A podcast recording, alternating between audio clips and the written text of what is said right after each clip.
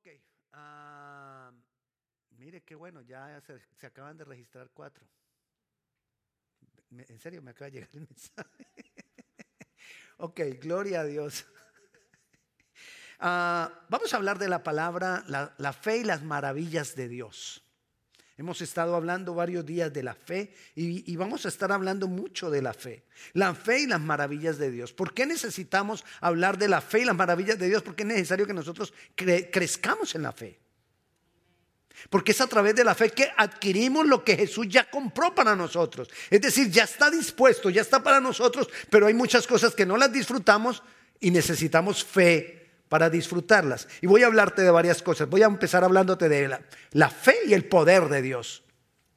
El poder de Dios está dispuesto para sus hijos. Está dispuesto para nosotros. Y aunque nosotros lo disfrutamos, en realidad el poder de Dios está dispuesto para que nosotros hagamos las obras de Dios. Para eso es el poder de Dios. Para hacer las obras de Dios. El poder de Dios no es para mí. El poder de Dios es para bendecir a otros, para hacer la obra de Dios por otros.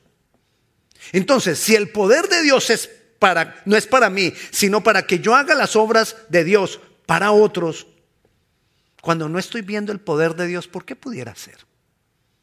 Porque quizás no estoy centrado en hacer las obras de Dios. Primero, puede, pasar, o errores que, que podemos tener, primero, porque buscamos hacer los mínimos requerimientos para vivir una vida cristiana. Por eso muchas veces no vemos el poder de Dios, porque hacemos lo mínimo.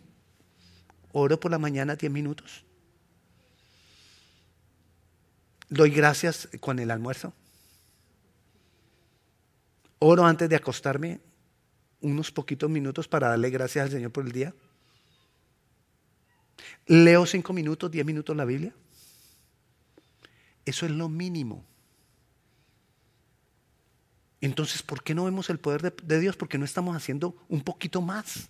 Porque no estamos yendo un poquito más allá. Lo segundo es porque a veces lo que hacemos lo hacemos centrados en nosotros mismos y no en las obras de Dios. Entonces tenemos aquí dos cosas. Una, tengo que centrarme en las obras de Dios. Dos, tengo que hacer un poco más. ¿Qué dice Mateo 28, 19 y 20? El, el- Señor dijo, por tanto, id y hacer discípulos a todas las naciones, bautizándolos en, esas son las obras de Dios, bautizándolos en el nombre del Padre, del Hijo y del Espíritu Santo. ¿Y qué dice el versículo siguiente? Enseñándoles que guardan todas las cosas que os he mandado. Y aquí, yo estoy con vosotros. Su poder está con nosotros. Él está con nosotros. ¿Pero cuándo? Cuando estamos haciendo su obra. Ay, pastor, entonces cuando no estoy haciendo la obra de Dios, no, no voy a disfrutar del poder de Dios. Espéreme que allá vamos a llegar. Si nosotros nos determinamos a hacer la obra de Dios, vamos a acceder a su poder. Vamos a acceder al poder de Dios. Porque la única forma de hacer las obras de Dios es con su poder. No hay otra manera de hacer la obra de Dios, sino con el poder de Dios. Y el medio para acceder al poder de Dios es la fe. Entonces, resumiendo esto, me determino a hacer las obras de Dios. Y entonces el poder está ahí disponible para mí porque voy a hacer las obras de Dios. Y lo adquiero o lo disfruto o accedo a ese poder por la fe. Y entonces voy a disfrutar yo de ese poder haciendo las obras de Dios. Le doy un ejemplo. Hace muchos años llegó un joven a la iglesia allá en Cali. El joven venía de una familia humilde económicamente, pero él tenía algo que le, pedí- que le pedía a él a Dios. Yo quiero tener un carro grande, una camioneta, yo quiero una camioneta y él me la describía la camioneta. Le decía, bueno, gloria a Dios, confía en el Señor, le decía yo. Este muchacho creció en las, en las cosas de Dios y se dedicó, en los años 80 y 90, se dedicó a hacer obra por los niños de la calle. Y entonces presentó un proyecto al gobierno para que el gobierno le apoyara en esa obra que él estaba haciendo. Y el gobierno entonces le dio cosas que le habían quitado a narcotraficantes, eh, eh, se las daban a proyectos eh, humanitarios. Y dentro de las cosas que le dieron, a que no sabe qué le dieron. Una camioneta grande para que hiciera proyecto. Y él andaba en, su, en la camioneta, no estaba a nombre de él, estaba a nombre del proyecto, pero era como si fuera de él. Estaba disfrutando de lo que él quería, pero no era para él, ni era de él. Pero por estar haciendo la obra de Dios, él lo podía disfrutar. Así pasa con el poder de Dios. Somos nosotros como una tubería. Un día les daba el ejemplo. Nosotros somos como una tubería que lleva agua. La tubería que, están por toda la ciudad llevando agua, el agua no es para la tubería. ¿Para quién es el agua? Para las casas. Pero ¿quién disfruta de ese agua permanentemente? La tubería. Porque la tubería está llevando el agua para la casa. Usted nunca va a encontrar una tubería de esas con sed. Porque siempre tiene agua. El agua no es para ella. Pero como ella es el medio, siempre la tiene. El poder de Dios no es para mí. Pero si yo me dispongo a hacer la obra de Dios, el poder fluye y fluye y fluye a través de mí. Entonces voy a poder disfrutar de ese poder. Pero ¿de qué poder estoy hablando? Porque necesito accederlo por la fe. Entonces necesito conocer de ese poder. ¿De qué poder te estoy hablando? Te estoy hablando de que, ¿sabes qué decía Pablo? Señor, por favor, abre los ojos para que entiendan de tu poder. En Efesios capítulo 1, del versículo 17 al 20, Pablo dice que él oraba por estas cosas. Efesios. Dice, para que el Dios de nuestro Señor Jesucristo, el Padre de Gloria, os dé espíritu de sabiduría y de revelación en el conocimiento de Él. Versículo 18 alumbrando los ojos de vuestro entendimiento para que sepáis cuál es la esperanza que Él os ha llamado y cuáles las riquezas de la gloria de su herencia en los santos. Y el versículo 20, perdón, el 19, y cuál la supereminente grandeza de su poder para con nosotros los que creemos según la operación del poder de su fuerza. Y sigue hablando de ese poder el cual operó resucitando a Jesucristo de los muertos, sentándole a su diestra en los lugares celestiales. Ahora empiece a pensar en ese poder. ¿Cuánto poder se necesita? Te hablo de poder, poder, poder, para resucitar a alguien de la muerte y llevarlo a los cielos. ¿Cuánto poder necesitamos? ¿Cuánta energía necesitamos para dar un brinco de ahí a acá? No me voy a bajar ni voy a brincar pero podríamos quizás medir cuánta energía se necesita para que una persona ahora se imagina cuánto poder se necesita para levantar a alguien que está muerto y llevarlo a los cielos. Eso es poder. Y nosotros necesitamos que se nos abra el entendimiento por la fe para conocer ese poder. El versículo 19, mire lo que dice el versículo 19. Le voy a dar un ejemplo. Dice, el cual la supereminente grandeza de su poder para con nosotros los que creemos. ¿Usted se imagina cuánto puede ser el poder de Dios? Poder de Dios. Ahora, ¿cuánto puede ser la grandeza del poder de Dios? Si ya el poder de Dios es grande por ser de Dios, ¿cuánto será la grandeza de su poder? Ahora imagínese cuánto será la eminente grandeza de su poder. Ya llegó a la, eminente grandeza. Y ahora imagínese cuánto es la super eminente grandeza de su poder. Si estamos hablando del poder de Dios, que solo por, por decir el poder de Dios ya es grande. La supereminente grandeza de su poder es muchísimo. Yo sé que nuestra mente, por lo que hemos sido criados en Occidente, más rápidamente entendemos las cosas con números y más con pesos. Y como vivimos aquí, entonces con dólares. Imagínese que usted tiene una necesidad de cubrir con 20 mil dólares. Si usted confía en el poder de Dios, ¿Dios tendrá cómo darle a usted los 20 mil dólares? Sí, le puede dar hasta 25 mil. Ese es su poder. Ahora, la grandeza de su poder tiene que ser más de 25 mil. O sea que él podría darle a usted 100 mil para suplir una necesidad de 20 mil. Esa es la grandeza de su poder. Pero ahora piense en la eminente grandeza de su poder. No solo le va a dar 100 mil, le podría dar 500 mil. para que usted suple una necesidad de 20 mil. Pero estamos hablando de la super eminente grandeza de su poder. Entonces Él no solamente le va a dar 500 mil, sino que Él tiene el poder para darle a usted un millón para suplir 20 mil. Solo le estoy diciendo, usted no, no, empieza a pensar, ¿cómo así? O sea que si yo oro con fe, Dios me, va, Dios me va a dar un millón. Yo lo que quiero es que usted lo entienda, la dimensión del poder de Dios y con números es más fácil que lo entendamos. Esa es la fe que nosotros necesitamos. Pablo está describiendo ese poder maravilloso para que nosotros tengamos fe. No importa la situación que tú estés viviendo. Dios tiene el poder. Grande poder. Eminente, grande poder. Super eminente, grande poder. Así que créelo. Ese poder está con nosotros porque Él lo prometió. Estaré con vosotros. Pero recuerda, nuestro propósito es hacer la obra del Señor. Y por la fe acceder a su poder. Y vamos a disfrutar de ese poder. Ahora te quiero hablar de la fe y la justicia de Dios. La manera en que nosotros podemos eh, eh, acceder a la justicia divina es por la fe. Mira lo que nos dice Romanos 3:21 al 23. Pero ahora, aparte de la ley, se ha manifestado la justicia de Dios, testificada por la ley y por los profetas. Versículo 22. La justicia de Dios por medio de la fe en Jesucristo. ¿Cómo accedemos a la justicia de Dios? Por medio de la fe en Jesucristo. ¿Para quiénes? Para todos los que creen, porque Él no hace diferencia. Por cuanto todos pecaron, estamos destituidos de la gloria de Dios. Pero por la fe podemos acceder, habiendo sido por pecadores destituidos de la gloria de Dios, por la fe podemos acceder,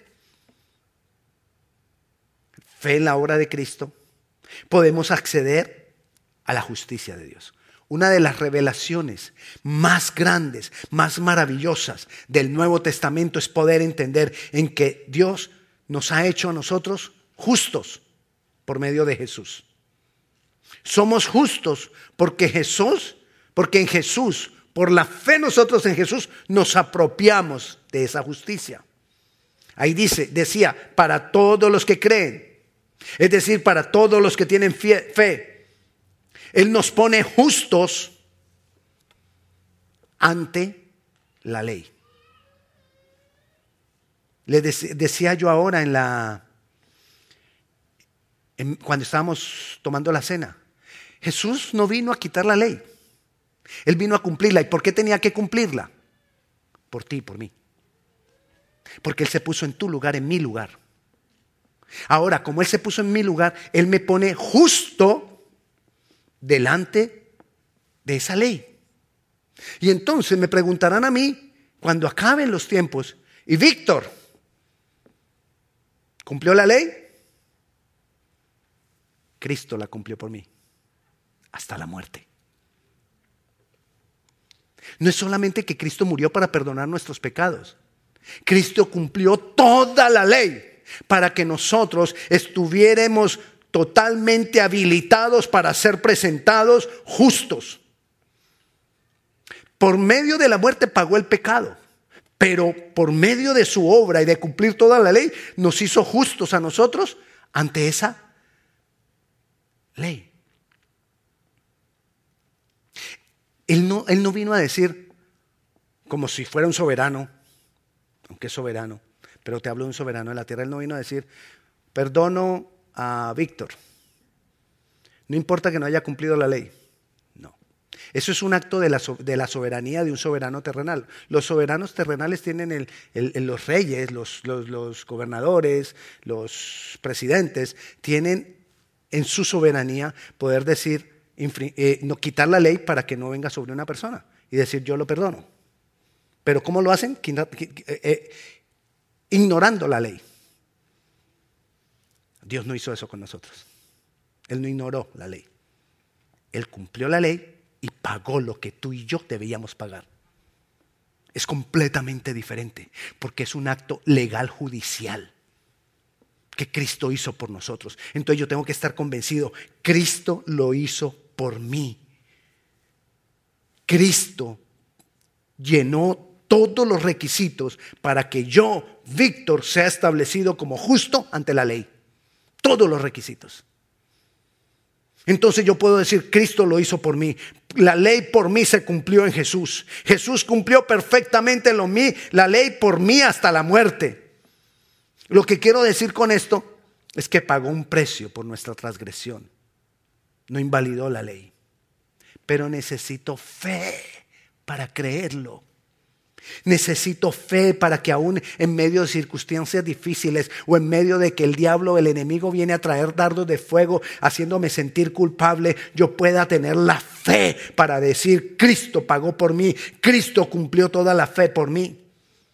Y perdón, toda la ley por mí. Y como Cristo cumplió toda la ley por mí, oiga esto, tengo derecho a todas las ventajas y a todas las recompensas que surgen por haber sido perfectamente obediente. Porque Cristo fue obediente por mí. Y dentro de esas cosas, las maravillas de Dios de las que estamos hablando. Entonces, yo necesito creerlo. Necesito creerlo. Otra de las maravillas de Dios con las que quiero compararte la fe es con las respuestas de Dios. La fe y las respuestas de Dios. Necesitamos fe para recibir las respuestas de Dios. Mira que primera de Juan, capítulo 5, versículo 14 y 15, dice, y esta es la confianza que tenemos en Él, que si pedimos alguna cosa conforme a su voluntad, Él nos oye. Y el 15, y sabemos que Él nos oye en cualquiera cosa que pidamos, sabemos que tenemos las peticiones que le hayamos hecho. Obviamente necesito hacerlo conforme a su voluntad. ¿Cómo conocer la voluntad de Dios? La voluntad de Dios está en la palabra. Ahí está la voluntad de Dios. Y en la palabra encontramos muchos pasajes que nos dicen, pide, pide con fe, que pidamos en su nombre, pero necesitamos fe para creerlo así y poder pedir con fe. Necesitamos pedir con fe, necesitamos persistir. Porque pedir con fe es, voy a hacerlo, voy a seguir pidiendo, no voy a... Yo pierdo la fe cuando digo, ah, no, ya, ya Dios no me escuchó, ya, ya no pido más. Ahí perdí la fe. O sea que si tú tienes fe, tienes que insistir, tienes que insistir. Dios decide conforme a tu voluntad. Tú haz tu parte de pedir y pedir. Si Dios lo hace o no lo hace, Él, decide en su voluntad. Pero nuestro trabajo es pedir. Le voy a dar un ejemplo. George Miller, Müller, un hombre que vivió más o menos en los 1800. Él tenía, era un hombre de fe. Y él se dedicó a cuidar niños y él cuidó, cuidó en orfanatos cerca de 10 mil niños un hombre de fe. Y entonces él se puso a orar por cinco amigos para que conocieran a Cristo, los cinco amigos. Todos los días, todos los días. A los 18 meses se convirtió uno. Y él siguió orando. A los cinco años se convirtió el segundo. Siguió orando. A los seis años se convirtió el tercero. Y siguió orando por los dos que quedaban. 36 años después de continuar orando, él escribió. Y escribió esto. Aunque los otros dos no se han convertido, espero en Dios. Sigo orando y busco la respuesta. 36 años después. Desde el día que él empezó a orar por los cinco hasta que murió, fueron 53 años. Él no vio la respuesta. Pero esos dos se convirtieron después de que él murió. Debemos persistir. Eso es fe. Pedir con fe es que voy a pedir, voy a pedir conforme a, la voluntad, conforme a que lo que estoy pidiendo esté conforme a la palabra. Y voy a pedir, y voy a pedir, y voy a pedir. En las manos de Dios está la respuesta. Que Dios responda o no responda, eso es otra cosa. Pero de que yo voy a pedir con fe, voy a pedir con fe. Porque es la única manera que nosotros podemos acceder a las respuestas de Dios. También te voy a hablar de la fe y las promesas de Dios. Fe para recibir las promesas. La Biblia está llena de innumerables promesas. Y la manera de acceder a las promesas de Dios para sus hijos, ¿cuántos aquí son hijos? Todavía hay oportunidad de entrar al cielo. El cielo es para los hijos. Entonces, ¿cuántos de aquí son hijos? Ah, ok. Entonces, la Biblia está llena de innumerables promesas para los hijos, pero muchos de nosotros no, no las accedemos o no vienen a nosotros mientras no creamos activamente en esas promesas. Necesito creer activamente en esas promesas. Mira lo que nos dice Hebreos capítulo 6, versículo 12. Dice, a fin de que no os hagáis perezosos, sino imitadores de aquellos que por la fe y la paciencia heredan las promesas. ¿Cómo se heredan las promesas? Por fe y paciencia. Fe y paciencia. Necesitamos fe. No, no, asumas que nosotros disfrutamos de las promesas solo porque están dispuestas para sus hijos. No. Necesitamos fe y paciencia. Fe y paciencia. Primera de Timoteo, capítulo 6, versículo 12, Pablo le dice, le dice a Timoteo, pelea la buena batalla de la fe. Echa mano de la vida eterna. La vida eterna es una promesa. ¿Y qué le dice que tiene que hacer con esa promesa? Es una promesa que Cristo ya compró para nosotros. ¿Y qué le dijo que, que, tenía que hacer con esa promesa? Echa mano. Echa mano. Me gusta más como dice la nueva traducción viviente. Aférrate a la promesa. En inglés dicen, dice la Biblia, dicen take hold. Y eso quiere decir así. Agarre sus puños y apriételos fuerte. Así se agarra, así. Le voy a dar un ejemplo. Henry Densey, un piloto, iba manejando un avión en los años 1900, en la década de los 80. Y ese avión, él, sintió un ruido en la parte trasera del avión. Y entonces dejó la dirección del avión en manos de su copiloto y fue a ver qué pasaba. Y cuando él llegó allá, una puerta trasera voló. Y eso lo chupó a él. Él se agarró se alcanzó a agarrar de una de las varas de una de las escaleras externas del, avión. El, copiloto empezó a avisar que le, les dieran un, aeropuerto urgente donde, aterrizar. Se demoraron 15 10 minutos en llegar al, al lugar. Y él estaba ya aferrado. Cuando aterrizaron, fueron a soltarlo y se demoraron 15 minutos en soltar las manos de él de la barra. Porque estaba totalmente aferrado.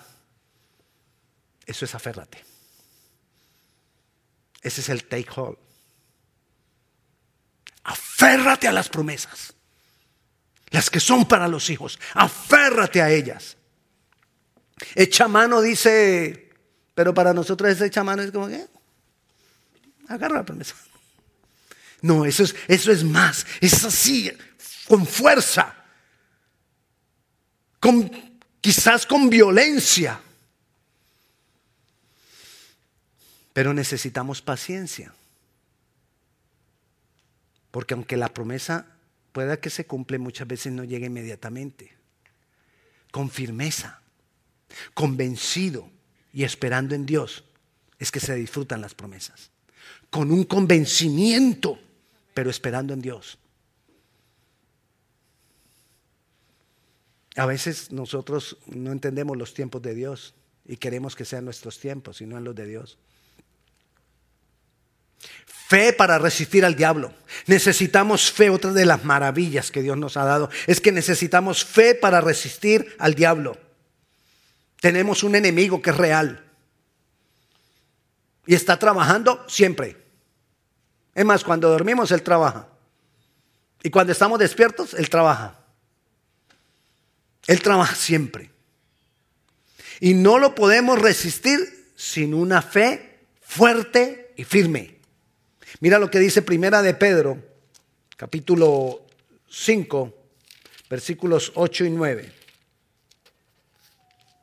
Dice, sed sobrios y velad, porque vuestro adversario el diablo como reón rugiente anda alrededor buscando a quien devorar. Y el 9 dice, el, al cual resistid firmes. ¿Cómo lo resisto? Firmes en qué? En la fe. Sabiendo que es que a todos los hermanos les pasa. Es que a veces uno empieza a pensar algo que va en contra de la fe. ¿Por qué a mí? Ay, es que lo que yo sufro nadie lo sufre. Hermano, tú no te das cuenta todo lo que están sufriendo los demás. Pero ¿qué necesito yo? Estar firme con una fe fuerte. Por la fe en Jesucristo, que nosotros podemos resistir, firmes contra el temor, firmes contra el pecado, firmes contra cualquier mal que el enemigo quiera usar contra nosotros. Yo tengo que estar firme. Firme, no me voy a dejar abatir. Es recordar y hablar de lo que Cristo hizo, que Él venció. Es decirle a los principados, a los gobernadores, a las huestes espirituales de maldad, que Cristo triunfó en la cruz, que Cristo triunfó sobre la muerte y que Él está ahora con nosotros por medio de su Santo Espíritu. Así que no tengo temor, así que no, no, no, no, no, no, no tienes poder contra mí, diablo. Fe, fe. Ahora, no es que veamos al diablo en toda parte tampoco. Porque hay muchas cosas que son consecuencias de nuestros actos. Es que el diablo me ha agarrado y no nos damos cuenta que todo eso ha sido consecuencia nuestra. Hay veces culpamos al diablo y el diablo dice, yo no he hecho nada. Ni me he metido con el Señor. Entonces nosotros tenemos que discernir. Pero sea que, sea, sea que lo que estoy viviendo sea una consecuencia de mis actos, voy a acudir con fe a la obra de Cristo, arrepentirme, pedirle perdón al Señor. Y accedo a la justicia. Y si es el enemigo, me voy a levantar con firmeza, con fe, con autoridad. Y le voy a decir que no tiene derecho. Porque quien tiene derecho sobre mi vida es Jesús. Porque Jesús compró mi vida. Porque mi vida le pertenece a Jesucristo. Porque esto es territorio de Jesucristo. Esto es territorio comprado por Jesucristo con un precio muy costoso. Tengo que tener la fe y pararme firme. Solo quiero recordarte. Accedemos a las maravillas de Dios por medio de la fe. Por medio de la fe accedemos al poder de Dios con la mira en que voy a hacer la obra de Dios. Por medio de la fe accedemos a la justicia divina. Somos justos. Jesús cumplió todos los requisitos de la ley para que nosotros recibamos todas las recompensas de, ser justo.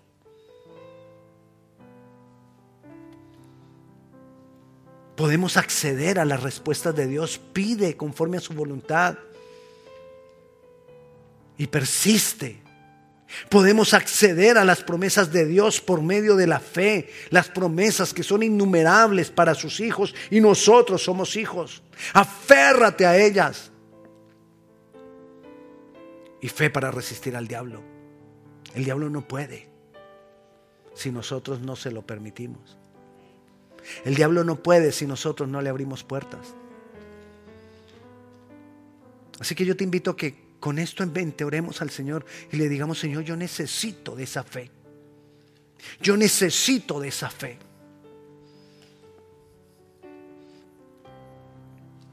Padre Celestial, aquí estamos, Señor. Te damos gloria, te damos honra. Te bendecimos, Dios poderoso.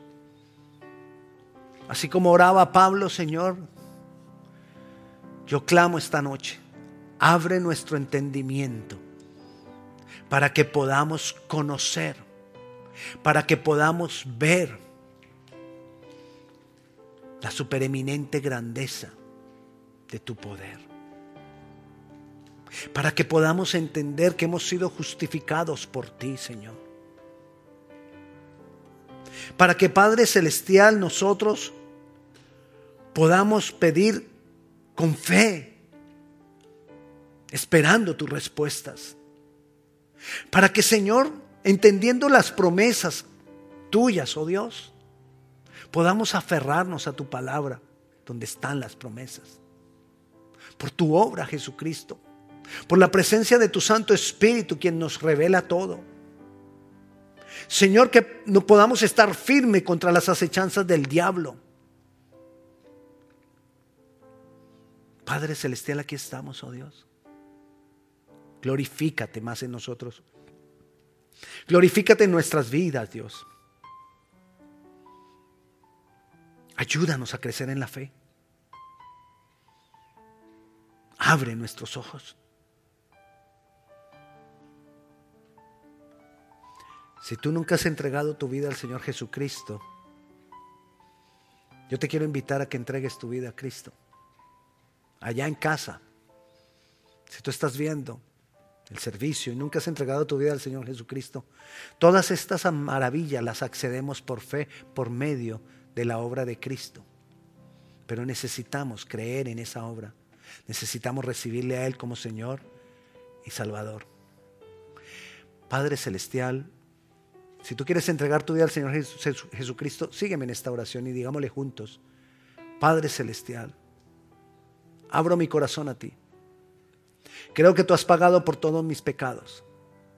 Creo que tú has muerto en mi lugar. Creo que tú cumpliste toda la justicia para hacerme justo ante la ley. Hoy te recibo como mi Señor y como mi único Salvador. Y recibo la vida eterna como un regalo. En tu nombre Jesús. Amén. Si alguien aquí en este lugar ha recibido al Señor Jesucristo por primera vez, por favor levante su mano, yo quiero orar por usted. Si tú allá en casa has recibido al Señor Jesucristo por primera vez, por favor escríbenos por medio de uno de nuestros medios, email, el mismo Facebook. Escríbenos, comunícate, con nosotros, queremos orar por ti y acompañarte. Señor, te damos gracias, Padre Santo, por tu bondad y por tu misericordia, en el nombre de Jesús. Amén y amén. Deme un minuto, quiero eh, insistirle, por favor, usemos siempre las mascarillas aquí en la iglesia. Damos gracias a Dios porque tenemos el privilegio de podernos reunir. Aproveche que nos podemos reunir y venga. Pero usemos siempre las mascarillas, sigamos las indicaciones de los sugieres, estemos usando el sanitizer, por favor, nos estamos cuidando, nos estamos cuidando todos para poder seguir aprovechando este tiempo de adorar al Señor juntos aquí en el templo. Y si los sugieres le dan una instrucción, por favor, siga la instrucción de los sugieres. Ellos tienen la autoridad delegada de la iglesia. Si uno le dice, le dice que se siente aquí o se siente allá, es como si yo mismo se lo estuviera recomendando a usted. Así que por favor, ¿para qué todo esto? Para que podamos seguir disfrutando nosotros de este hermoso tiempo con el Señor presencialmente. Y si tú estás en casa, no dejes de venir por el frío. Dejemos de venir solamente porque tenemos síntomas o porque eres una persona de alto riesgo. Pero de resto, no por el frío. Busquemos al Señor. Aquí les espero. Dios les bendiga. Dios les bendiga en casa. La paz de Dios sea con cada uno de ustedes.